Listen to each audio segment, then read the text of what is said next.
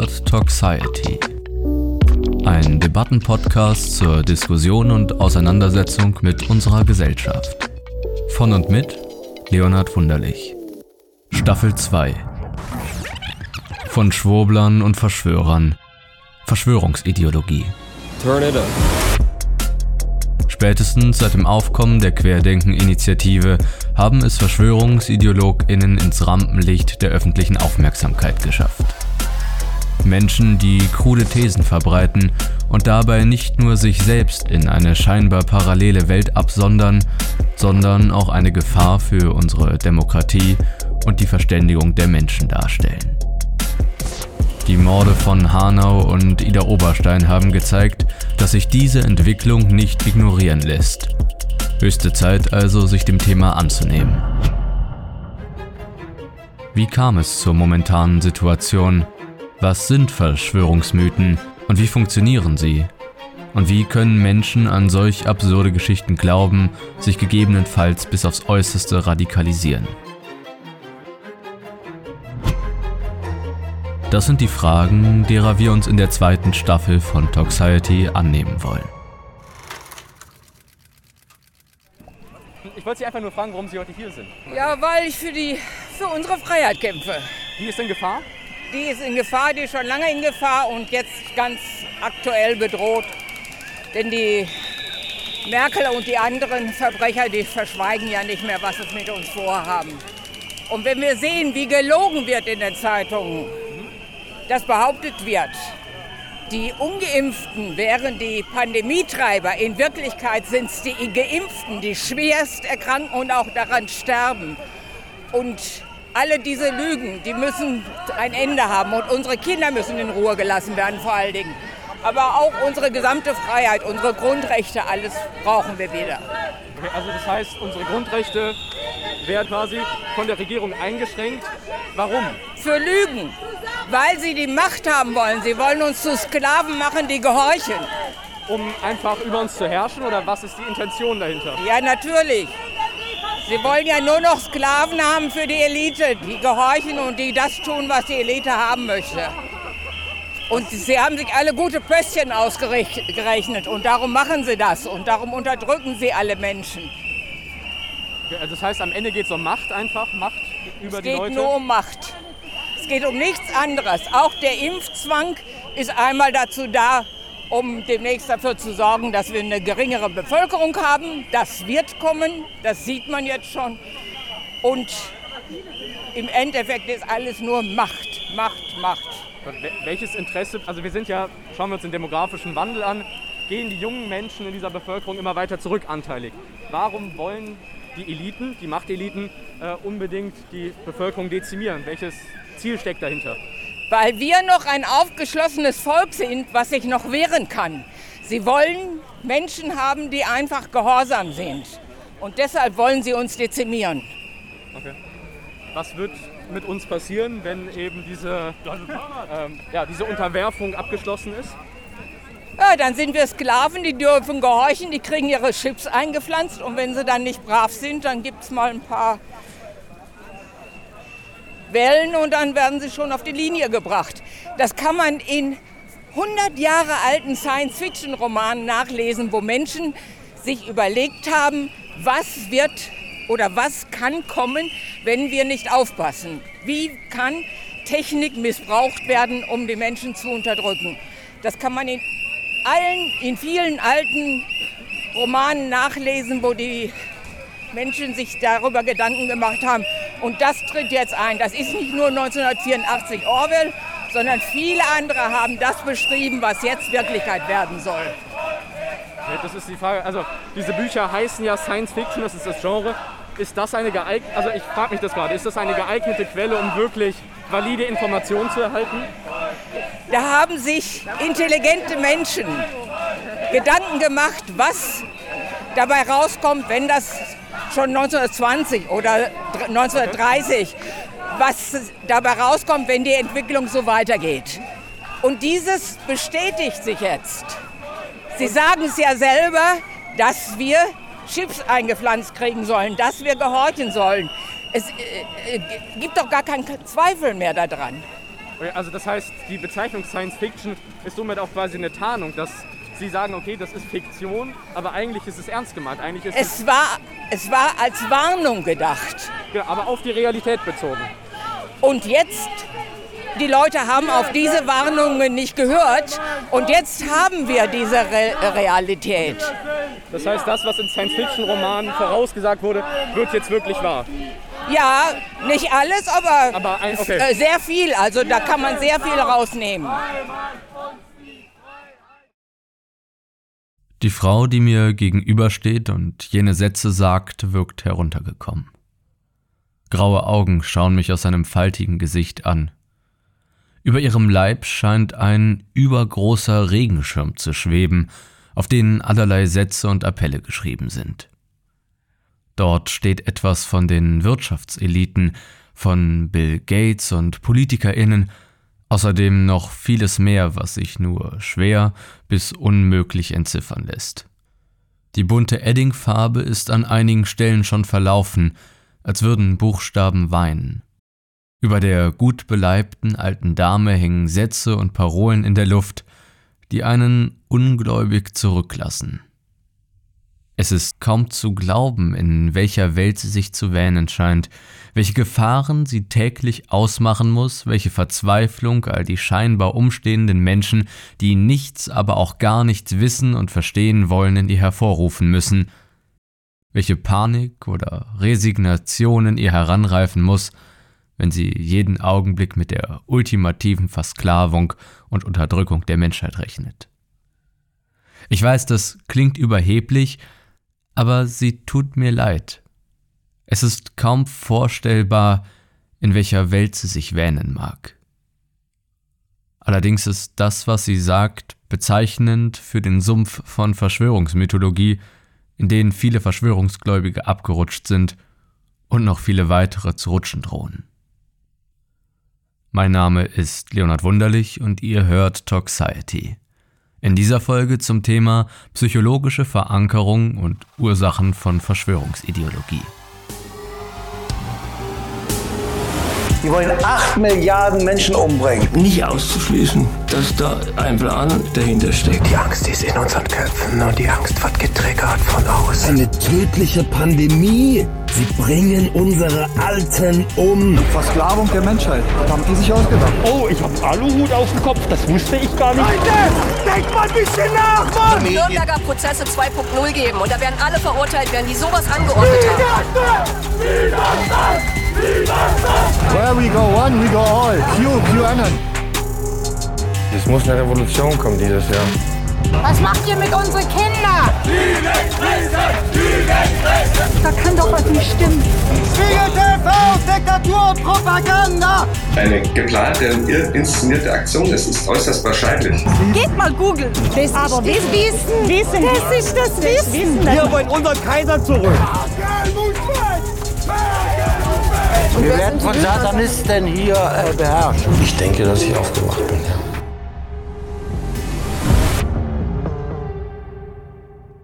Es ist wirklich verwunderlich, wie Menschen an solch absurde Erzählungen glauben können.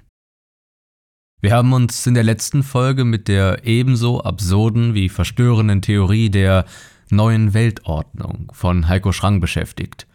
So absurd und schließlich auch schlicht falsch all seine Thesen sein mögen, verfolgt man seinen Internetauftritt, wird man schnell feststellen, was für eine große Anhängerschaft er mit seinen Publikationen hinter sich versammelt.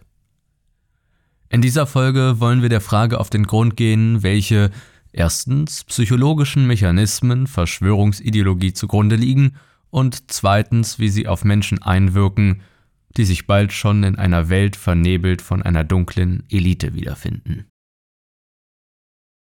Ich möchte noch einen kurzen Disclaimer vorab schicken.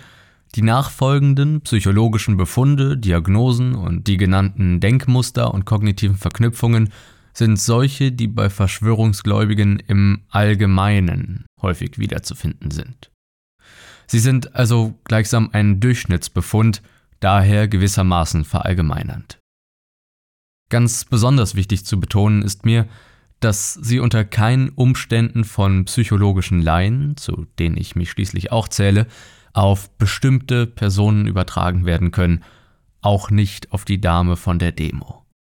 Es wäre maximal unseriös als Laie und selbst als Psychologin, die eine Person nicht in ausführlichen Gesprächen persönlich kennengelernt hat, einer einzelnen bestimmten Person eine psychologische Diagnose zu stellen bzw. sich anzumaßen, darum zu wissen, was in ihrem Kopf vorgeht oder wie ihr Denken funktioniert. Ich sprach in den vorausgegangenen Episoden schon häufig von einer sogenannten Verschwörungsmentalität. Und dieser Begriff ist sehr, sehr wichtig, wenn wir uns die psychologischen Hintergründe eines Verschwörungsglaubens anschauen.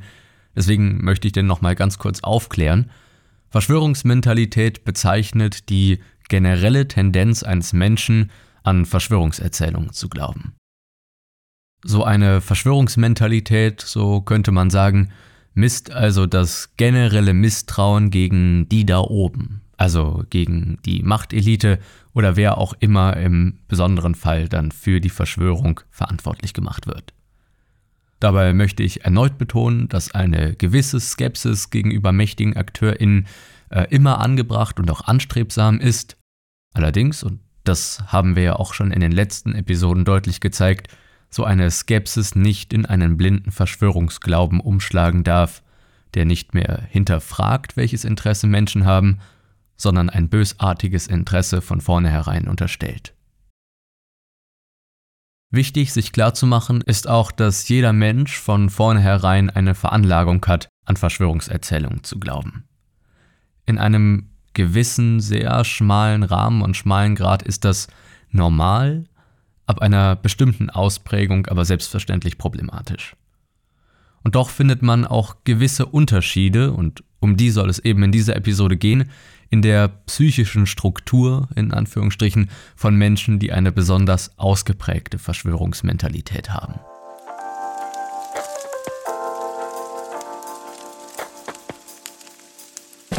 Psychologische Grundlage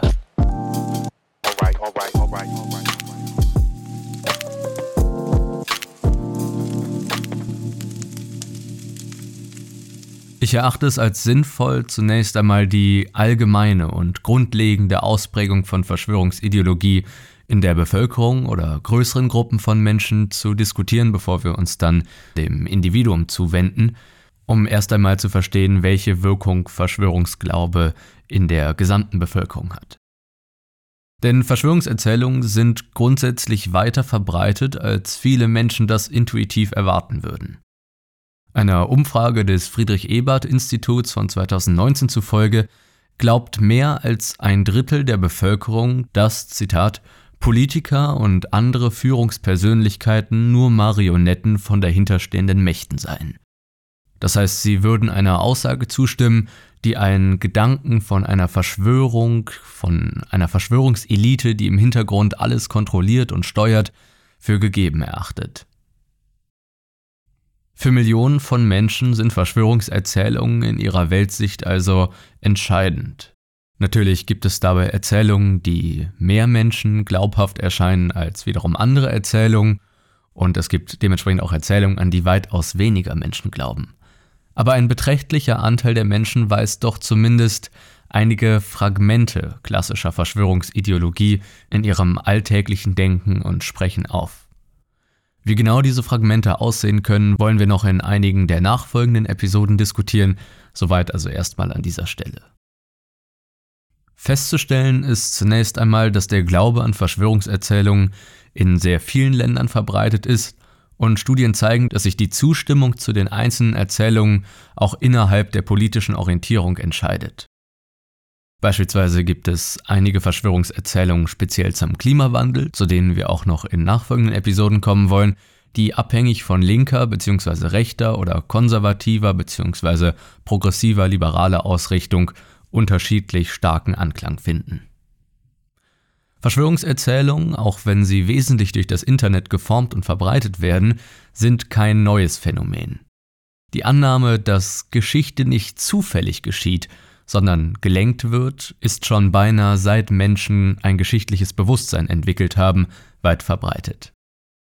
Beim Glauben an Verschwörungserzählungen, und auch das klang in den letzten Episoden schon an, handelt es sich um ein kohärentes Weltbild, das heißt eine in sich geschlossene Weltsicht, eben die Verschwörungsmentalität. Auf einmal kann alles, was einem unerklärlich scheint oder mit dem man grundsätzlich im Weltgeschehen konfrontiert ist, durch einzelne oder auch mehrere Verschwörungserzählungen erklärt werden. Wer also an eine Verschwörungserzählung glaubt, stimmt auch meistens weiteren Erzählungen zu. Und das, und das ist wirklich interessant, trifft sogar auf Erzählungen zu, die sich logisch, rein logisch gegenseitig ausschließen. Beispielsweise hat ein Forschungsteam aus Großbritannien 2021 gezeigt, dass wer glaubt, Prinzessin Diana sei vom britischen Geheimdienst umgebracht worden, paradoxerweise häufig davon ausgeht, dass sie auch noch lebt. Natürlich formulieren die Menschen das vielleicht nicht so in einem zusammenhängenden Satz, aber es ist doch erstaunlich, wie paradox sich dann Weltsichten gestalten können. Ein wichtiges Glaubenssystem von Verschwörungsideologinnen ist zudem zu glauben, dass man weiß, dass die offizielle Version, also diese Version, die durch Medien beispielsweise verbreitet wird, falsch ist und dementsprechend aber zu wissen, was in Wirklichkeit passiert ist, gleichzeitig aber, dass man das, was in Wirklichkeit passiert ist, auch nicht so genau sagen kann. Schließlich habe ich auf jener Querdenken-Demonstration mit vielen Leuten gesprochen und sie immer wieder gefragt, welche Intention sie hinter falschen Regierungsentscheidungen vermuten. Also ob EntscheidungsträgerInnen einfach schlecht informiert seien oder keine Ahnung hätten, oder ob ihrem Handeln tatsächlich eine bösartige Intention zugrunde liege. Und viele hatten darauf keine Antwort. Sie wussten, dass etwas falsch ist und sie wussten, dass man sich verschworen hatte gegen sie, aber sie wussten nicht warum und auch teilweise nur, wer überhaupt oder in welchem Ausmaß.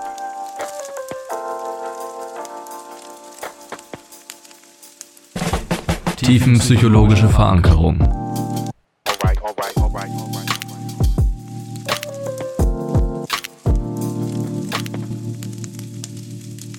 Da sich gezeigt hat, dass durchaus ein nicht geringer Anteil der Bevölkerung an Verschwörungserzählungen glaubt oder zumindest Fragmente in ihrem Denken und Sprechen wiederzufinden sind, stellt sich natürlich die Frage, warum das Individuum an solche Verschwörungserzählungen glaubt.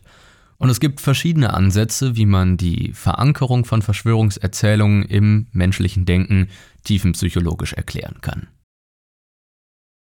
So gibt es zum einen den Ansatz, einen Verschwörungsglauben auf ein Gefühl des Kontrollverlustes zurückzuführen. Mit Kontrollverlust ist dabei die Summe aus Gefühlen der Unsicherheit und Gefühlen der Machtlosigkeit gemeint, die Menschen in Situationen erleben, über die sie keine Kontrolle haben oder über die sie zumindest glauben, keine Kontrolle zu haben, und dann unterbewusst versuchen, als Ausgleich für die empfundene Situation ein Gefühl der Kontrolle durch psychologische Mechanismen herzustellen. Dem zugrunde liegt häufig ein Empfinden von geringer Selbstwirksamkeit, also der Gedanke, durch eigenes Handeln und durch die eigene Person das, was um einen oder mit einem passiert, nur sehr begrenzt lenken oder eben darauf einwirken zu können. Der Glaube an Verschwörungserzählungen stellt also einen solchen Mechanismus dar mit einem Gefühl des Kontrollverlustes oder mit einem tatsächlichen Kontrollverlust, der für Menschen unglaublich unangenehm ist, umzugehen. So sind es häufig einschneidende Lebensereignisse, beispielsweise der Tod einer nahestehenden Person, in denen Menschen einen Kontrollverlust verspüren.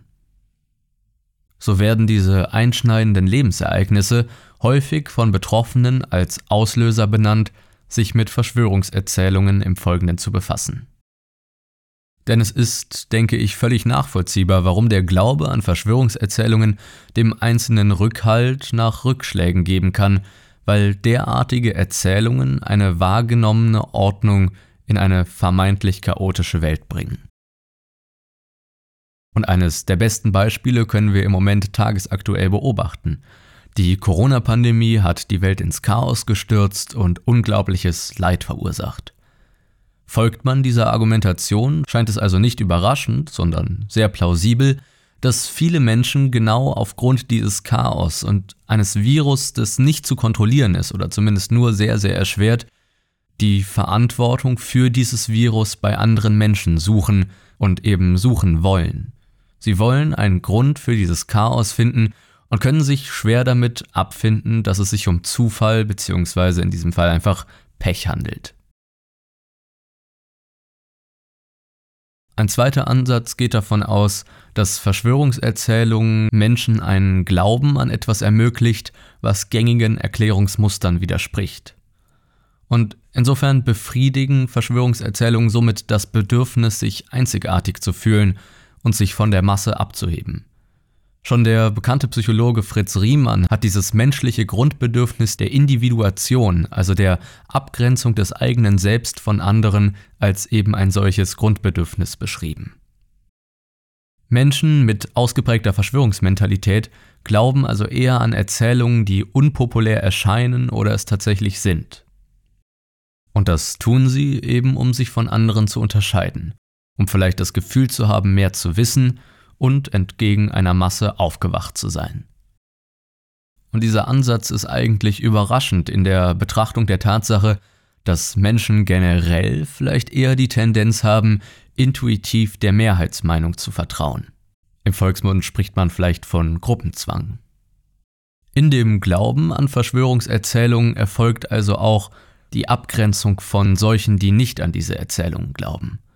Menschen, die dann nicht an solche Erzählungen glauben, werden häufig von Verschwörungsideologinnen als naiv oder schlafend, nicht nachdenkend, dumm, einfältig, treu oder als dumme Schafe einer großen Herde, als dumm, aber glücklich etc. diffamiert. Der Glaube an Verschwörungserzählungen bietet somit also auch eine Art Gefühl der kognitiven Überlegenheit, in dem Gedanken, etwas verstanden zu haben, erwacht zu sein, was andere noch nicht geschafft haben, die weiterhin schlafen.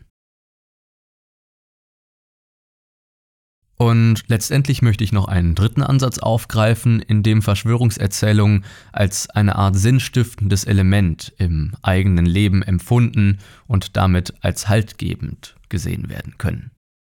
Sie sind somit eine Art zuverlässige Ideologie, Sie können zum zentralen Element des Selbstbildes werden, betrachtet sich dann der oder die Betroffene als einer der wenigen, wie wir gerade schon diskutiert haben, der die Wahrheit kennt oder gegen die dunklen Mächte kämpft. Ganz besonders denken wir hier natürlich wieder an die Geschichte des Karl Koch zurück, der sich selbst als Kämpfer gegen die Illuminaten und für den Weltfrieden gesehen hat. Und im schlimmsten Fall verbinden Betroffene im Laufe der Zeit dann einzelne Verschwörungserzählungen zu einer großen Weltverschwörung, durch die sie die ganze Welt und sämtliche Aspekte ihres Lebens, auch inklusive ihres Privatlebens, wahrnehmen. Sie sehen die Welt dann wie durch so eine Art eingefärbte Brille. Alles, was ihnen im Alltag begegnet, jede Äußerung, die sie mitbekommen, hat irgendwie diesen Hintergrund der Verschwörungserzählung und insofern wird diese allgegenwärtig. Dass es soweit kommt, setzt meist eine relativ lange Entwicklung, das heißt Radikalisierung voraus, allerdings ist es dann natürlich umso schwieriger, Menschen aus dem Verschwörungsglauben in die Realität zurückzuholen, wenn sie ihr gesamtes Weltbild und nicht zuletzt auch ihr Selbstbild auf diese Verschwörungserzählungen aufbauen. Und dementsprechend, wenn sie diese Verschwörungserzählung verlieren oder den Glauben an sie, alles verlieren, was ihnen als wahr und wirklich erscheint. Denn die Aufgabe von bestimmten Verschwörungserzählungen würde gleichsam eine Aufgabe wesentlicher Teile des Selbstbildes, des Selbstwerts und auch des eigens empfundenen Lebenssinns bedeuten.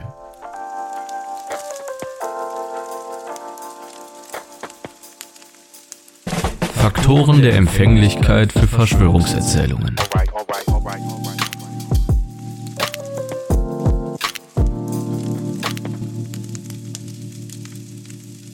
Ganz ungeachtet dessen, welchen dieser Ansätze man jetzt für besonders tragfähig oder maßgeblich hält oder welcher auch in einem bestimmten Einzelfall dann zutreffend sein mag, gibt es weitere Faktoren, die allgemein für eine hohe Empfänglichkeit gegenüber Verschwörungserzählungen stehen. Da ist es zum einen, und das mag sehr banal wirken, schlichte Langeweile. Wer ganz allgemein inaktiv oder monoton lebt, also vielleicht in einem sehr monotonen, sich ständig wiederholenden Alltag gefangen ist, ist potenziell empfänglicher für Verschwörungserzählungen, weil diese wilden Verschwörungserzählungen sozusagen Farbe in den tristen Alltag bringen.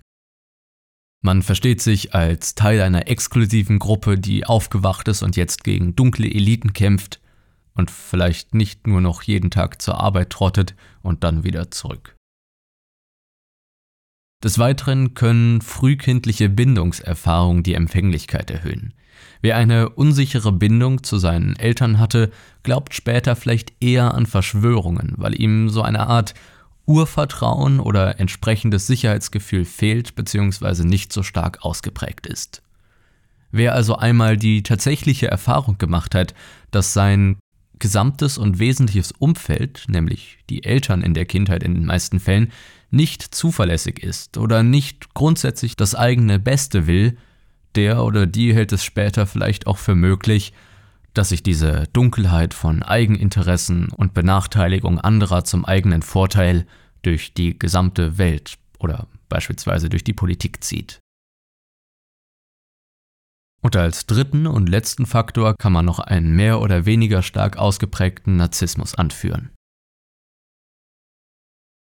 Neben diesen durchaus potenziell einflussreichen Faktoren lassen sich auch unbedeutende Faktoren für die Empfänglichkeit gegenüber Verschwörungserzählungen benennen und dadurch, dass diese unbedeutend sind, an dieser Stelle nur einmal ganz kurz. Weitgehend unbedeutend sind beispielsweise Verträglichkeit, Gewissenhaftigkeit oder Neurozitismus sowie auch das Alter, die Bildung oder das Geschlecht der Verschwörungsgläubigen. Den typischen Verschwörungsideologen oder die typische Verschwörungsideologin gibt es also nicht. Alle Menschen tragen mehr oder weniger stark gewisse Eigenschaften in sich, die den Glauben an Verschwörungserzählungen begünstigt. Allerdings, und das haben wir ja gerade besprochen, gibt es gewisse Faktoren oder Umstände, die einen Menschen doch sehr viel näher an einen Verschwörungsglauben bringen können als andere.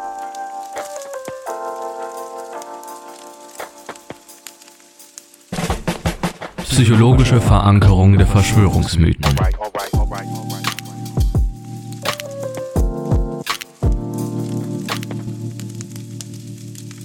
Nimmt man einmal das Problem in den Blick, mit dem einige Verschwörungsgläubige häufig konfrontiert sind, dass ihre Prophezeiungen, beispielsweise eines Weltuntergangs oder einer Machtübernahme von gewissen Eliten, zum ausgesagten Zeitpunkt nicht eintreten, wird deutlich, wie stark die psychologische Verankerung von Verschwörungsmythen sein kann. Es gibt dabei einige Gründe für diese sehr starke psychologische Verankerung. Beispielsweise investieren viele Gläubige sehr, sehr viel in ihren Verschwörungsglauben. Entweder indem sie einfach eine Menge Geld ausgeben oder sie verlassen beispielsweise ihr Umfeld, teils sogar ihre Familien, wenn diese nicht ihren Verschwörungsglauben teilen. Sie halten sich dann häufig in Gruppen Gleichgesinnter auf, in denen man sich gegenseitig wie in einer Echokammer im eigenen Glauben bestärkt. Ein Aufgeben ihres Glaubens nach einer Falschvorhersage, und das haben wir ja gerade schon festgestellt, würde die Aufgabe wesentlicher Aspekte ihres Lebens, bei starker Ausprägung sogar ihrer eigenen Identität bedeuten. Insofern bleiben die meisten Verschwörungsgläubigen, die zumindest schon sehr tief in diesen Sumpf hineingezogen wurden, ihrem Glauben treu, selbst wenn ihre Prophezeiungen nicht so eingetreten sind. Denn viele Gläubige wollen schlicht ihrem Glauben treu bleiben, auch wenn alle Fakten und rationalen Argumente dagegen sprechen.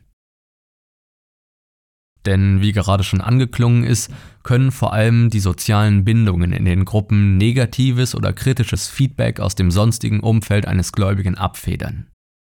Je stärker ein Gläubiger in eine solche Gruppe eingebunden ist, desto unwahrscheinlicher wird allgemein sein Ausstieg.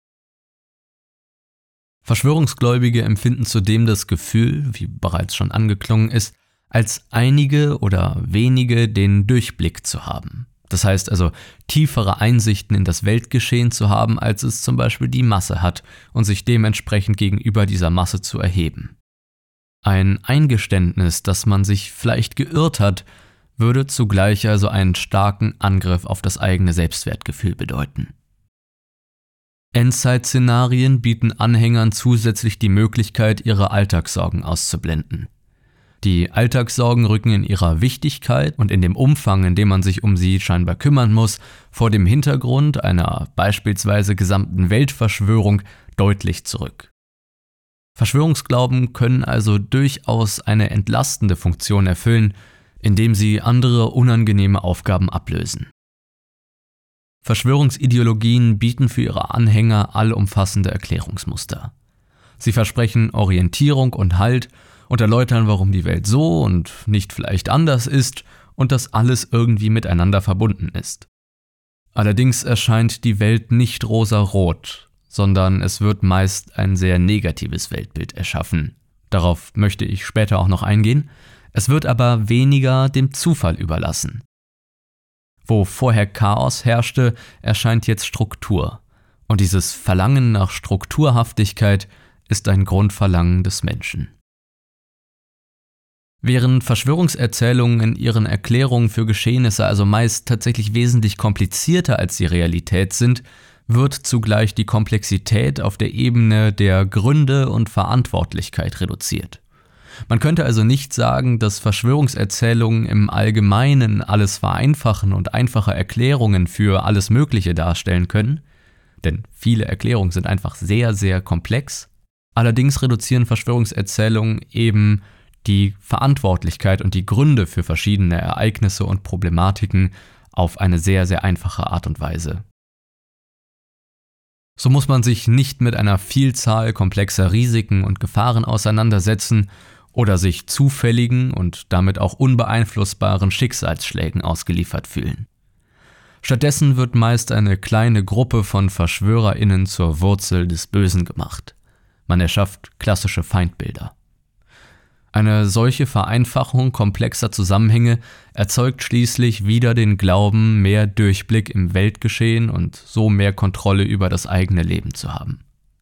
Zudem kann die Schuld für Schicksalsschläge einer kleinen Gruppe zugeschrieben werden, womit der Umgang mit diesen erleichtert wird. Die eigene Wut auf einen Missstand kann gegen ein ganz klar definiertes Ziel gerichtet werden, wodurch auch an dieser Stelle Verschwörungsglauben wieder entlastend wirken kann. Verschwörungstheorien sind also ein effektives Mittel, und auch das haben wir schon besprochen, um mit einem gefühlten oder tatsächlichen Kontrollverlust bzw. der Angst vor diesem zu entgehen. Die Zeichnung eines klaren Feindbildes wirkt dem Kontrollverlust entgegen und ist daher eine Art Bewältigungsstrategie.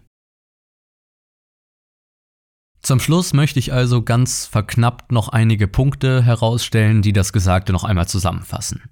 So treffen auf die Weltsicht bzw. das Denken von Verschwörungsideologinnen meist Folgendes zu. Erstens. Das Weltbild ist verblüffend einfach und erklärt jedes Problem. Zum Zweiten treibt die Menschheit auf eine Katastrophe zu und nur die Person, also der Verschwörungsideologe, die Verschwörungsideologin oder ihre oder seine Gruppe weiß, wie man die Welt retten kann. Dabei ist der oder die Verschwörungsgläubige der oder die Gute und die übrigen Menschen sind krank oder verlogen, solange sie nicht mitmachen oder sich zumindest retten lassen.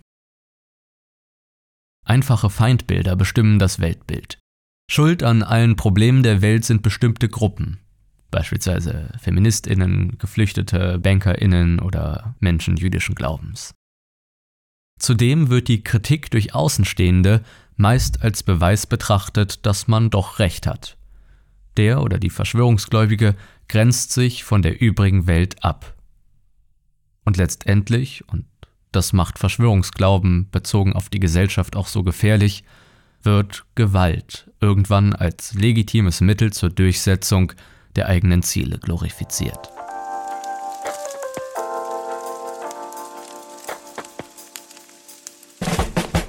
Fazit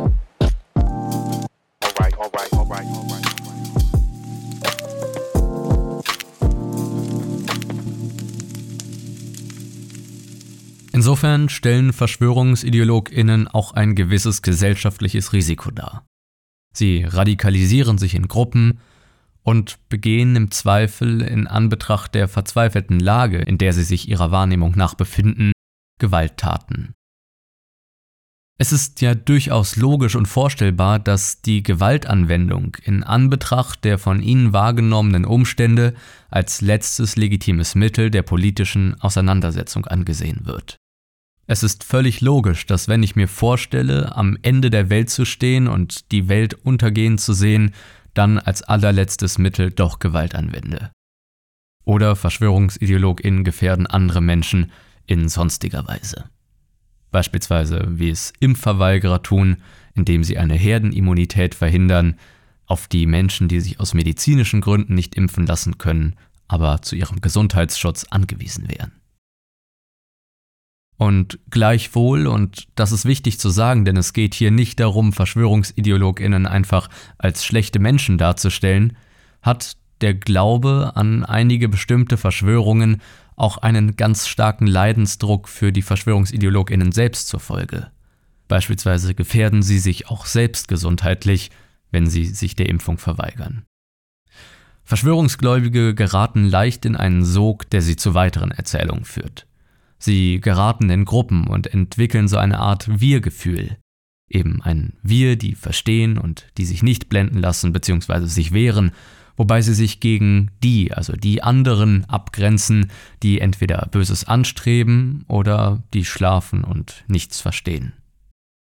Sie erklären immer mehr Aspekte ihres Lebens mit Hilfe der Verschwörungserzählung. Und das Ganze führt sie letztendlich in die soziale Isolation, in der sich das Umfeld von ihnen abkehrt oder in dem sich die Betroffenen aus dem Umfeld zurückziehen. Kritiker aus dem Umfeld werden gegebenenfalls zum Teil der Verschwörung erklärt. Ein Durchdringen des Umfelds an den Gläubigen, die Gläubige, ist nicht mehr möglich. Zwangsläufig folgt irgendwann der radikale Bruch mit dem bisherigen Umfeld. Und das kann den Kontaktabbruch zu den eigenen Eltern, oder den eigenen Kindern bedeuten. Besonders biblisch aufgeladene Verschwörungsmythen zeichnen häufig ein Bild des kurz bevorstehenden Weltuntergangs, beispielsweise in evangelikalen Kreisen besonders in den USA. Und zu diesen biblisch aufgeladenen Verschwörungsmythen wollen wir auch noch in einer anderen Episode kommen. Schließlich haben diese zur Folge, dass AnhängerInnen letztendlich jegliche Zukunftsplanung aufgeben. Beispielsweise mit Blick auf ihre Finanzen oder bezüglich der Rente, der Gesundheitsversorgung. Alltägliche Ereignisse werden zu Vorboten der absoluten und schlussendlichen Apokalypse umgedeutet. Das Ganze hat ein Leben in ständiger Angst und Panik zur Folge. Menschen klinken sich im Glauben an einen kurz bevorstehenden Weltuntergang aus der Gesellschaft aus und werden einsam. Verschwörungsgläubige schädigen also nicht nur, zumindest potenziell, die Gesellschaft, sondern in allererster Linie auch sich selbst. Gerade deshalb ist dieses Thema so wichtig und gerade deshalb muss es auch verstärkt diskutiert werden. Aber wie genau geraten Menschen in einen so starken Sog des Verschwörungsglaubens? Sicherlich spielen dabei auch soziale Medien, das Internet, eine ganz entscheidende Rolle. Und auch diese These legt die Querdenken-Initiative in jüngster Vergangenheit nahe, wenn sie sich zu einem wesentlichen und wichtigen Teil über Telegram etc. organisiert und radikalisiert. In der nächsten Folge wollen wir uns eben damit beschäftigen. Wir wollen uns die Frage stellen, welchen Einfluss soziale Medien und das Internet auf die gesellschaftliche Gestalt von Verschwörungsglauben haben. Insofern wollen wir den Einfluss von Social Media und Internet in der nächsten Episode genauer in den Blick nehmen. Ich hoffe wie immer, dass euch diese Episode gefallen hat und dass ihr auch in der nächsten Episode wieder einschaltet. Wir hören uns.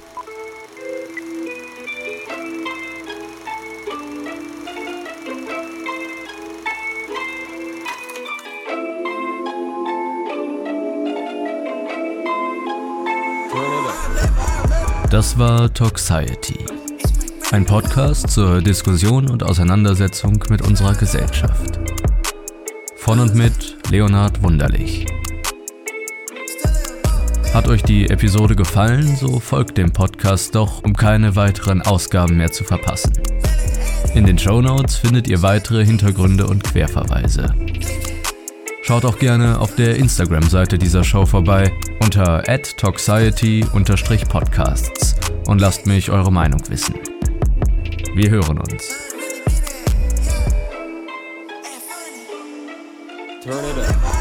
Du willst Toxiety unterstützen? Besuche doch die Patreon-Seite der Show und werde ein eine Patron unter patreon.com slash leonardwunderlich. Höre monatlich eine Episode exklusiv, einen Artikel, Kommentar oder Essay und erhalte Zugang zu vielen weiteren gesonderten Inhalten. Den Link und alle weiteren Informationen findest du ebenfalls in den Show Notes bzw. unter patreon.com slash leonardwunderlich. Vielen Dank an alle UnterstützerInnen. Ach so, und noch was. Kennst du schon Tagtraum? Der Podcast Tagtraum erzählt jede Woche eine fiktive Kurzgeschichte der menschlichen Angst mit Hörspielcharakter. Lausche den unheimlichen Erzählungen und lerne das Unterbewusstsein des Menschen kennen. Welche dunklen Abgründe lauern in uns und wie treten sie in so manchen Momenten tief aus uns hervor? Tagtraum ist auf der Streaming-Plattform deiner Wahl verfügbar.